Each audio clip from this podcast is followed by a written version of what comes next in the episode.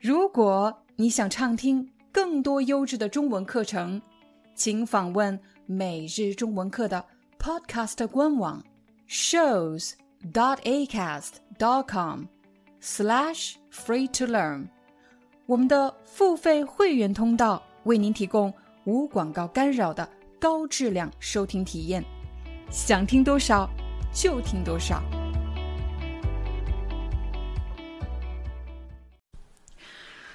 嗨，大家好！今天要向朋友们宣布一个非常重要的消息，我将回国一个月。说实话，做这个决定非常的突然。一个月以前，我接到了一个非常不好的消息，我的奶奶她突发了脑梗。嗯，好在她被及时送到了医院，被抢救过来了。过了没多久，她就可以吃饭说话。我原本以为她已经度过了危险期。他的健康状况会越来越好，但是没想到在中秋节那天晚上，他和家人吃了饭之后又突发了脑淤血。现在呢，他还处在昏迷当中，所以已经昏迷了有两个多星期了。所以我最终决定一定要回中国去看他。嗯，我不知道你和你的外公外婆或者奶奶爷爷的关系怎么样。但是，嗯，但是，嗯，我是，我是从小被奶奶爷爷带大的。我来解释一下这个被奶奶爷爷带大是什么意思呢？嗯，并不是说我每个暑期去奶奶爷爷家待上一段时间，啊，周六周日去奶奶爷爷家吃饭，啊，不是这样的，是我从小。就是在奶奶爷爷家吃饭，在奶爷爷家，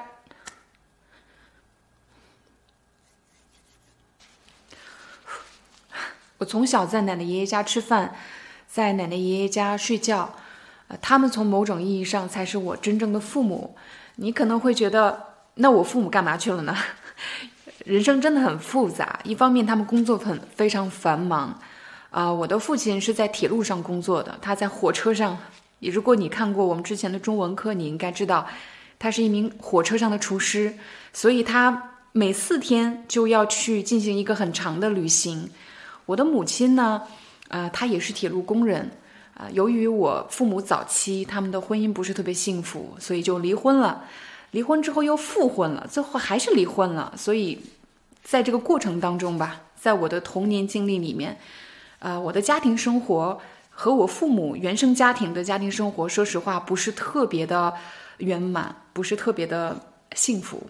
但是好在，呃，有奶奶、爷爷，还有我的姑姑啊，他们花了大量的时间照顾我，啊，给予了我很多很多的关爱，所以我才能站在这里跟大家讲中文课。你可以看到我身后的行李箱啊，我正在收拾行李。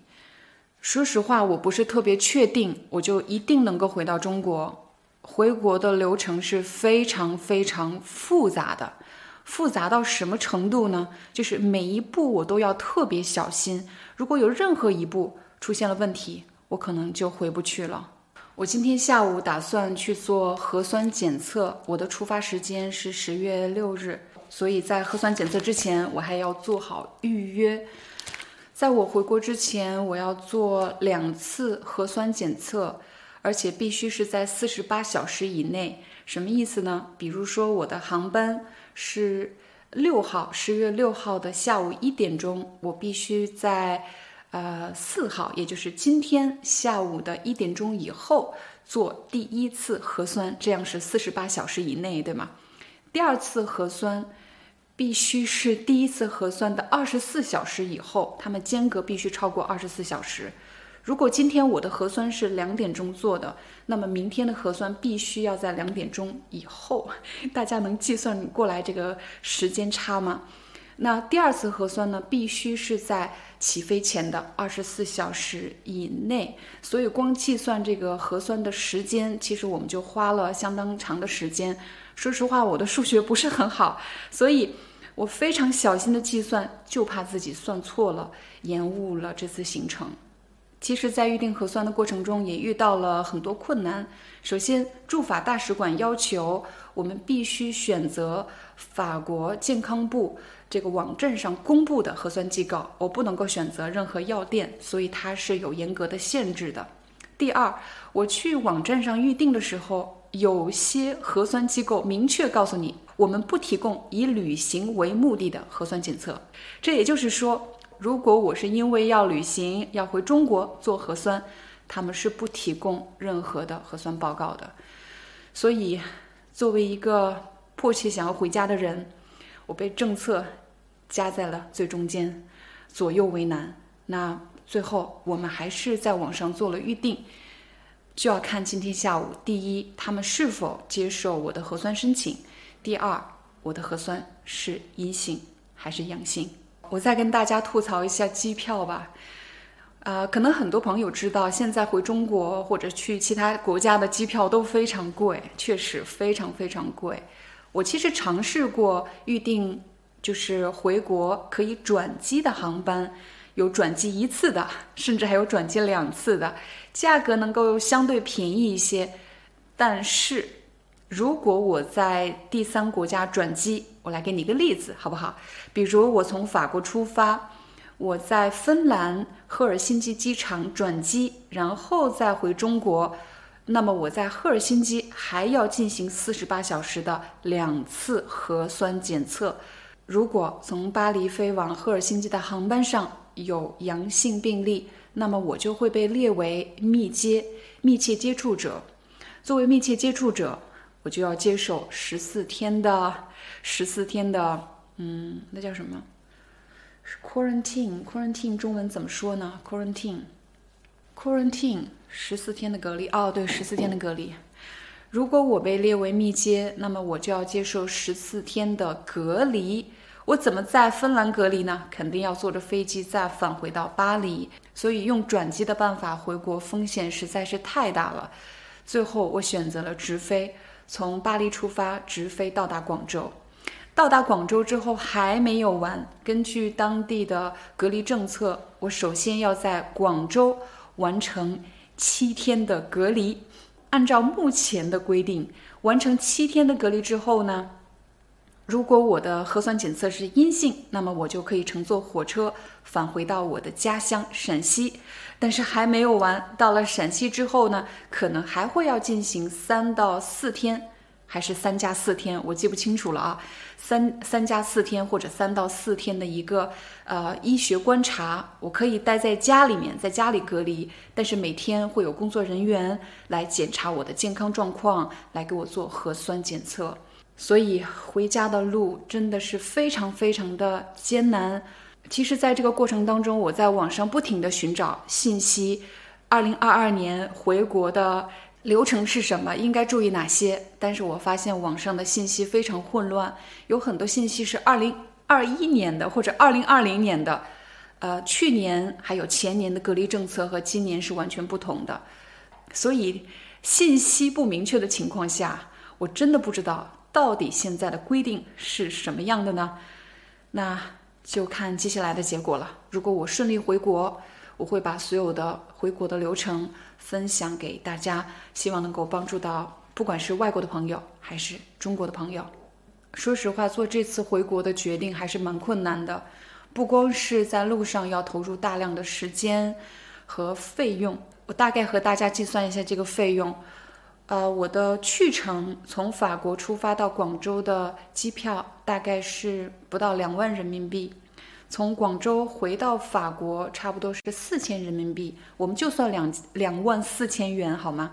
那隔离的费用呢？每天差不多一个基本的价格是三百块钱每天，如果我隔离七天，就要支付两千一百元，每天还要支付差不多七十块钱的核酸费用。这样也就是两千一百块钱，再加上两百一十元，是两千三百一十元，对吗？这还不包括如果我要叫外卖的话，比如说我每天要叫外卖。说实话，到了广州，我当然想吃的好一点，对自己好一点。我已经四年没回中国了，所以我会尽可能的让自己吃好一点，休息好一点。那我们就算每天一百块钱，七天是七百块钱。刚才的两千三百一十加上七百就是三千零一十。嗯，算完这个，我觉得我数学还挺好的。那加上之前的费用，加上呃在广州隔离的费用，还没有算从广州回到陕西的呃动车车票是差不多一千块钱。所以说实话，最起码我要准备三万块钱人民币才能够回到家。那还有一个我对我来说非常困难的事情，那就是要让两个孩子在家啊，在没有我的情况下待一个月的时间。这是他们两个出生以来长这么大以来，我第一次这么长时间离开他们，这么长时间不能够在他们身边。哎呀，我不能再说了，我再说我又要哭了。嗯，说一些理智的吧。怎么讲？其实，嗯，我一直就是每次从中国离开的时候，我能够感觉到，就是他们每一次都认为这是最后一次。对我在离开的时候还很还很乐观，我认为我是一个很理智的人，我就不停的告诉自己，嗯，没没有关系，还有下一次，还有下一次。反正我每年都会回去，我不相信就是时间过得会这么快。但是，嗯，哎呀，对不起了，真的非常抱歉。但是由于疫情的原因，所以一隔就是四年。说实话，我已经非常非常幸运了，因为我是属于每年都会回国的人。当时机票还不是特别贵，我也特别希望我的孩子能够多接触啊，和他们就是他们血液里的文化。我可能跟大家分享过，我的孩子是一半中国人，百分之二十五的越南裔越南血统，因为爸爸是一半越南一半法国，所以他们的身体里也流淌着百分之二十五的法国血液。对我来说，这三个文化没有哪个好，哪个坏，哪个坏，他们都是一样的，因为他们是流淌在我孩子血液当中的文化的基因。对我来说，都是我有待学习，和我的孩子要一起去探索。一起去分享的人生旅程，所以以前的时候呢，每年都会带他们回国，但是由于疫情的原因，我们就四年没有回去。嗯，对孩子来说是一个巨大的损失，因为他们小孩子长得很快嘛。但是不管怎么样，他们还年轻，以后还有大把的机会。但是对我的奶奶爷爷来说，他们有四年的时间不能见到我，啊，尤其是我的奶奶，她就是每次打电话。都会说你什么时候回来？因为老老年人的，呃，就是老年人的怎么说，他们的记忆力有些退化，所以同一句话会反复说。他每说一次都像在扎我的心。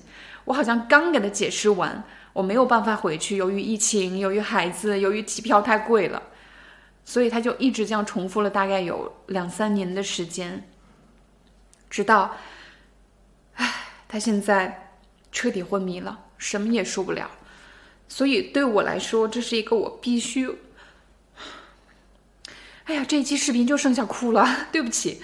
所以，我必须要履行一个我没有完成的承诺。对我必须要完成一个我没有履行的、没有兑现的承诺。我告诉他，如果疫情好一点了，我就会回去。嗯，那我们理性一点，我知道。这件事情并不只发生在我一个人身上，我们每个人都要和自己最亲近的人道别，这是非常非常困难的事情。